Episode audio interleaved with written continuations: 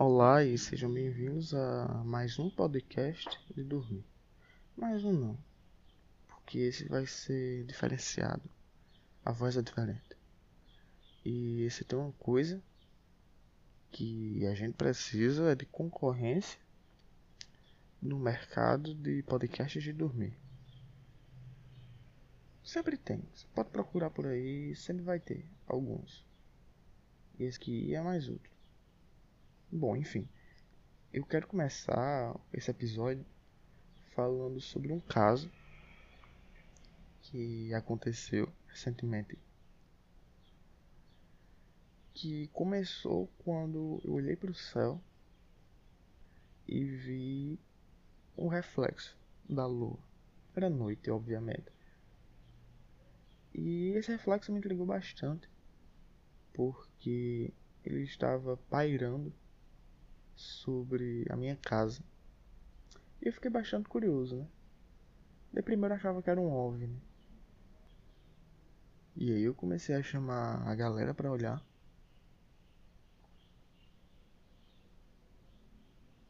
E todo mundo ficou intrigado com aquilo, né? Como é que pode? Um reflexo da lua em cima da casa da gente. E quanto mais a gente olhava, menos a gente sabia sobre esse troço que tem aparecido. Até que eu tirei foto com meu celular e descobri que na verdade esse reflexo era causado por uma, uma um fio de nylon que estava esticado sobre a minha casa. O que não ajudou em nada com a curiosidade da gente. Porque ainda tem as perguntas, né? Por que esse fio de nylon estava lá? Para que esse fio de nylon estava lá? De onde para onde ia esse fio de nylon? Era realmente um fio de nylon? De fato, o que eu tinha descoberto era que era uma linha, né? Não que era uma linha de nylon, mas tudo indicava que era nylon. E essa comoção que rolou aqui na minha casa se espalhou também para casas vizinhas. Galera doida, olhando para cima e vendo uma linha voando. E eu fiz o que qualquer outra pessoa sensata no século XXI faria ao ver uma coisa estranha. Postei na internet. Né? Eu, eu postei no Twitter e no WhatsApp. As teorias que surgiram não foram das melhores. Uma amiga minha falou que era uma teia de aranha. Eu achei pouco provável que fosse uma teia de aranha. Porque eu não queria nem imaginar qual seria o tamanho da aranha que seria capaz de fazer uma teia daquela. E no WhatsApp não surgiu nenhuma teoria. Só rendeu figurinhas e memes. Que por si só já é ótimo. Agora veja só como funciona e como é interessante o funcionamento da cabeça de um desocupado ou de vários desocupados. Porque uma coisa tão simples, tão irrisória, tão sem significado e muitas vezes imperceptível, como esse fio misterioso que apareceu sobre a minha casa, é capaz de tirar o sono de madrugada. Eu mesmo fui dormir às 4 horas da manhã, pensando nesse fio. Acordei no outro dia já doido para saber, doido para olhar de dia. O que era esse estranho objeto. Mas nada se confirmou até eu sair de casa e ver no topo do prédio vizinho uma pipa presa uma antena de internet. Então aí o Michel já tava solucionado. Alguém, provavelmente uma criança, a alguns quarteirões de distância, tava soltando uma pipa, não teve muita sorte, ela caiu e inventou de cair logo no prédio vizinho à minha casa. E ela não se preocupou. A pipa tá lá até agora. Espero que ele vá buscar. E a linha continua aqui, pairando. Já nem é tão mais interessante. Eu nem olho mais, nem lembro mais. Mas voltando ao assunto da mente desocupada. Gente desocupada se preocupa com cada coisa, né?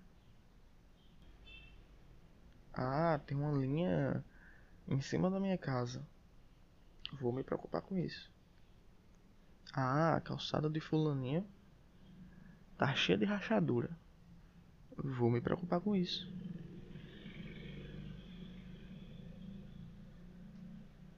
Por quê? Porque o desocupado ele quer alguma coisa para falar, ele tem que comentar alguma coisa. O desocupado ele sente a necessidade de estar tá sempre comentando e se preocupando com uma coisa desnecessária, uma coisa sem importância. E na internet é sempre muito pior. Porque o desocupado, além de se preocupar com coisas nada.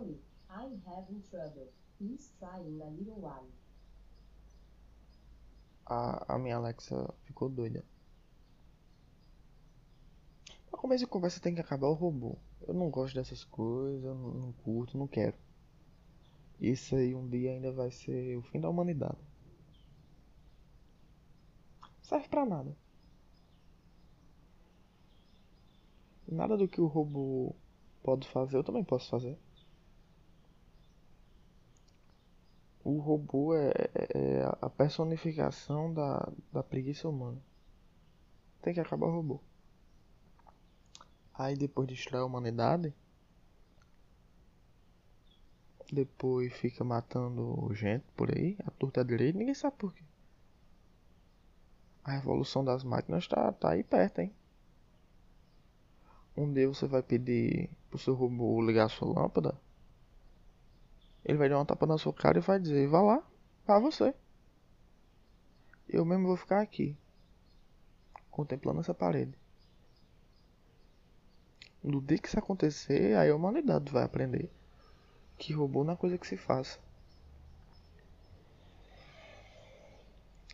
Esses dias eu vi no Twitter, sempre Twitter, né? Esses dias eu vi no Twitter um robô humanoide dançando Barões da Pisadinha.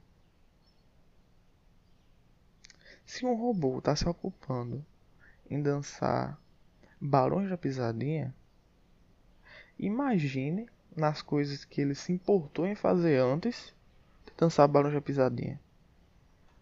Ele, no mínimo, planejado um, um ataque contra a humanidade nesses próximos anos. E agora ele tá curtindo. As férias. Dançando Barão de Pisadinha. E voltando ao assunto de mente desocupada, também no Twitter eu vi uma galera reclamando de erro de digitação no ano de 2021. A, a galera beba já, doida, de álcool. Talvez não. Digitando Feliz 2012. Quando na verdade é 2021. Mas por que se preocupar com isso? 2012, 2021, qual a diferença? 10 anos. E de qualquer forma, se você pensar bem, não é totalmente um erro. Porque todos os números que estão em 2021 também estão em 2012.